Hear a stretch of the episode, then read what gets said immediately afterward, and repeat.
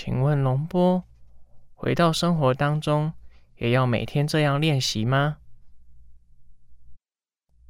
如果每天能抽出一点时间来做，那是非常好的。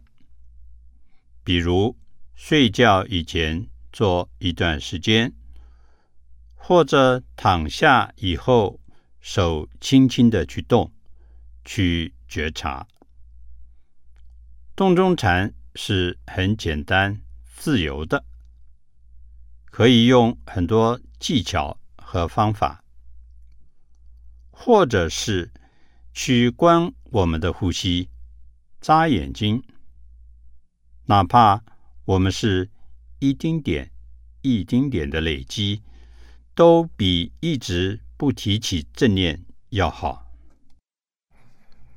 讲话的过程当中，觉知很容易被打断，那个时候该怎么办呢？说话的时候。就要把我们的正念放在说话上面，每一句话都是清清楚楚的。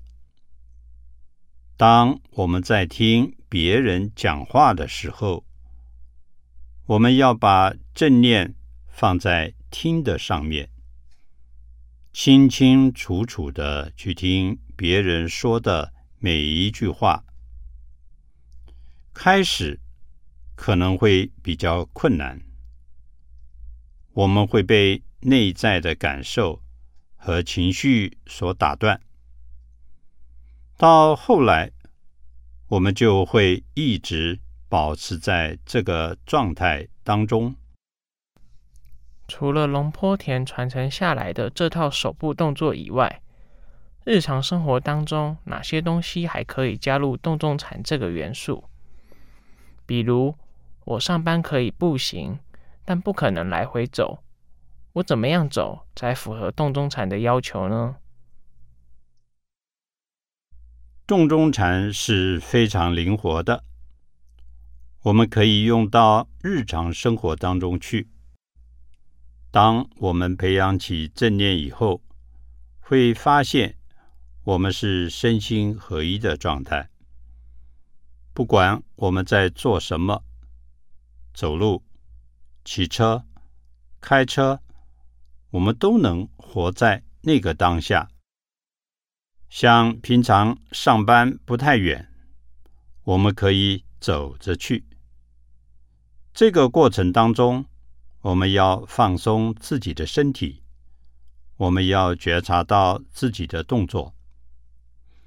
在开始的时候，我们是以腿部作为。我们的第一所缘境，然后每一步都是清清楚楚的，这样我们也是在训练动中禅。这个过程中，我们不会像以前那样过多的东张西望，好像周遭有什么事情发生，一下子。被吸引过去，而这时我们是随时随地的跟自己在一起，更多的是觉察自己，觉察自己的身体，觉察自己的心，在这种放松的状态中走路，就符合动中禅的要求。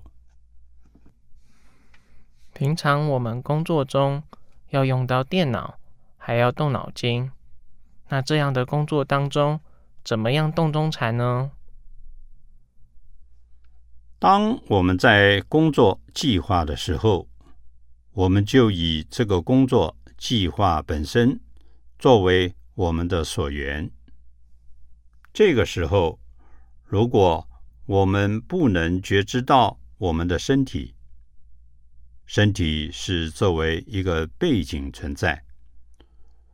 如果你觉知不到，那也没关系，还是以我们当下工作的本身作为首要的所缘，也叫做专心致志于工作。随着觉知不断的发展，我们会发现，到后来，不管做什么事情，都是身心合一的。这是个过程。请问龙波，看书的时候怎么关注动作呢？你在看书的时候，就专心致志的看书，就在看上面，不需要去觉知身体了。那玩的时候也是这样吗？我们在做每个事情的当下，都是对那个事情的当下保持觉察。我们小餐的内容可以公开吗？我回去告诉师兄朋友。可以的。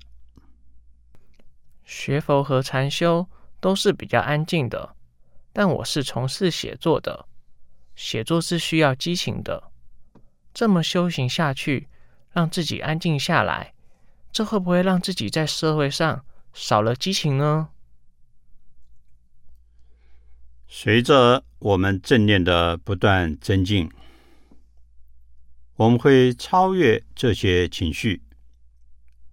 我们以前或许是在这些情绪当中，带着某种情绪情感去创作，那么我们的文字就会表现出这种情绪相应的心情，而随着。我们觉性发展以后，我们会超越这些情绪。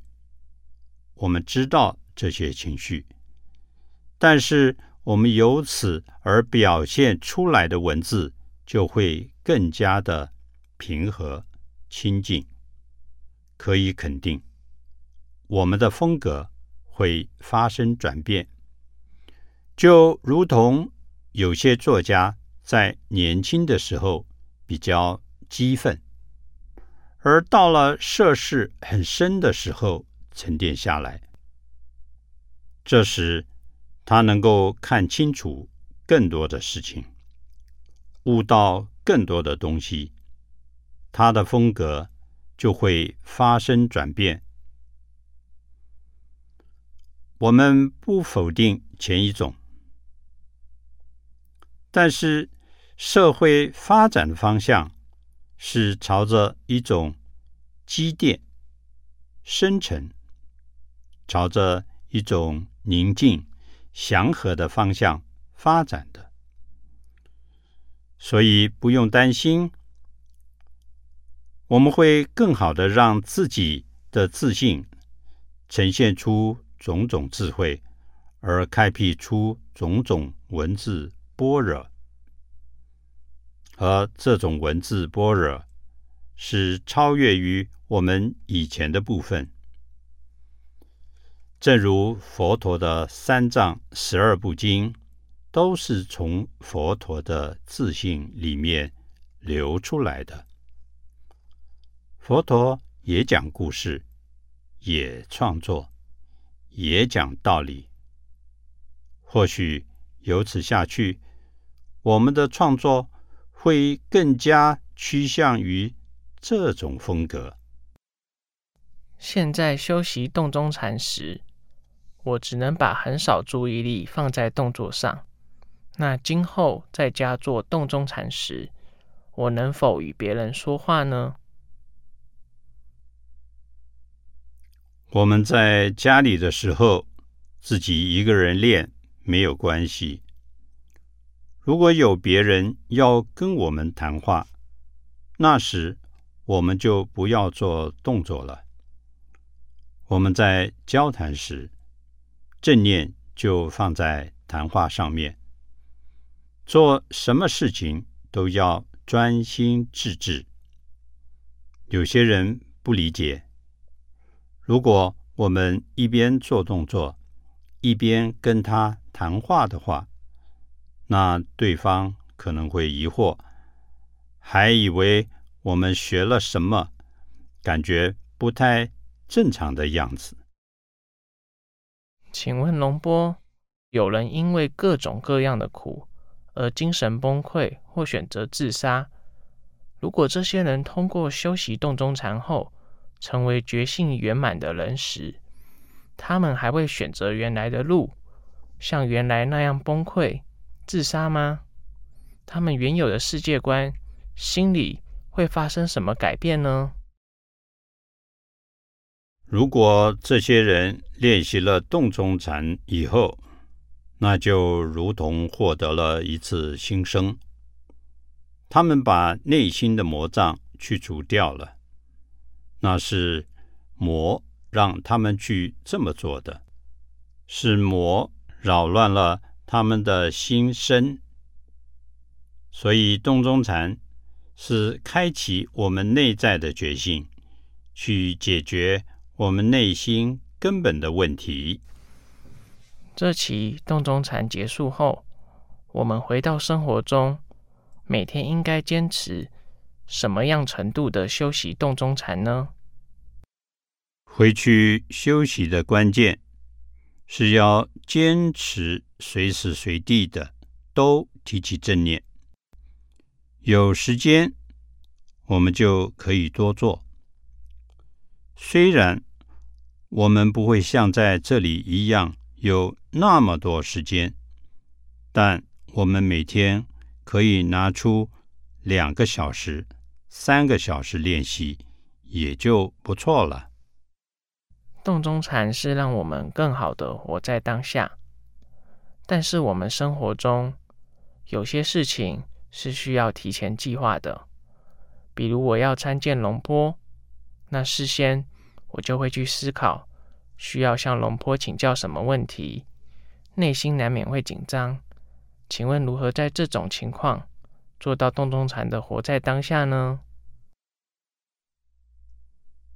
所谓活在当下，就是在每一个刹那，不管我们在做什么事情，我们都是清清楚楚、明明了了的。我们要分清楚一个情形，就是我们计划未来，在计划。这件事情的当下，我们是清清楚楚、明明了了的，这就是活在当下。不等于说我们计划未来的事情就不是活在当下。当我们在计划时，那种不能够打住或没有正念的妄想，或者是。纠缠于过去所发生的事情当中，那都不是活在当下。所谓活在当下，就是对当下所发生的事情，我们的身体、我们的心以及我们的感受，清清楚楚。我觉得很难把这种觉知带入生活中。我去年十月份参加过一次禅修，感觉很好，能清清楚楚的知道自己的每一个动作，也有过这种清安的感觉。但回去之后，头段时间还可以清楚自己的言行举止，但是过一段时间就觉察不到了。这次在参加洞中禅时，头两天是感觉不到自己的觉知的。我们在这里是密集的修行，所以比较能够保持正念。回去后，我们若没有坚持，只想单纯的在平常提起正念，这在我们正念不强的时候，是很容易被打断、丢失的。因此。我们回去以后也不能够懈怠，每天的功课还是要坚持的，否则不久我们就会恢复到原形。我们就要这样一直练下去，才可以达到吗？是的，贵在坚持。平常这样不断的用功，坚持不懈，有机会的话，再回到这儿继续禅修，这才能够保障在不久的将来，我们正念发展起来，不会再被打断、被丢失掉。请问龙波，请问如何将洞中禅运用到自己的生活？因为我是做餐饮的，平时也吃荤的。这次来禅修，觉得吃素也蛮好的，我觉得很舒服。回家后我应该吃素，可我却是做餐饮的，这涉及到杀生，所以觉得心很纠结，有点无所适从。我们的职业是自己可以选择和变动的，即使是做餐饮，我们也可以尝试将食物做成被大家所接受的素食。现在素食逐渐成为一种时尚，像在泰国机场，龙坡也有看到比较高级的有机蔬菜或水果。现在高端的人群有很多这方面的需求，希望能吃干净的有机的素食。虽然在泰国没有说像中国这样吃素，但龙坡个人是主张吃素的。中国人有吃素的传统，中国佛教。也是主张吃素的，在经济发达的地区，例如台湾、香港，素餐厅是很多的，而且做得很好。中国目前素餐厅相对来说比较少，若针对人群有定位，素餐厅。未来发展趋势是很不错的。我们自身有开餐馆的经验、基础和设备，主要是我们在消费人群上面要定位好，可以通过修行的人群或佛教宣传的网站去寻找到适合的消费群体。现在西方也反过来比较重视素食，因为他们发现肉食对身体有许多害处，而要找到真正有机的肉食也非常困难。现在饲养动物的添加剂和药物都是有残留的，对我们的身体都不太好。如果我们不是把经济效益放在第一位，我们把自身利益以及吃素对别人的帮助及他人的利益放在第一位的话，我们就可以做一个生意上的转型。实际上，我们只要收入够用了，差不多就行了。不要把追求经济效益、利润放在第一位。有些商品利润很高，也很容易卖出去，回收资金也很快，但也给别人造成一定的伤害，对自己也不利，会种下恶因或积累业障。比如说卖酒。卖烟都是如此。请问龙波，在心理咨询过程当中，有很多人是带着强烈的想解决问题的急迫心情来到咨询室的，因为内在没有一颗安住的心，所以导致了很多的问题。但当我们用道的理念跟他们沟通时，他们似乎能够明白。当下他会很有经验，但回去后他很快回到他的模式里去，他会觉得没有办法去应用。前几年我接触了佛学之后，想如何将佛学的东西很智慧的运用到心理学当中去，但是又不至于让别人觉得这太高深莫测。实际上，所有问题的产生都是源自于内心的烦恼。在没有正念的时候，这些烦恼会在我们的心里起作用，从而产生这种或那种的纠结和负面情绪，这就造成了生命的紊乱。所以，解决这个问题的根本，就是要让他升起正念。这是我们内在最根本的药。在开始时，他的正念不足，就需要别人的扶持。心理医生就是帮助他培养自己正念的一个拐杖，同时。这还需要一个长期的督导。这个督导要经常使用些善巧方便、适合于他的技巧，把他拉回到当下来。只要你能够把他拉回到当下，他的情绪就可以得到平复。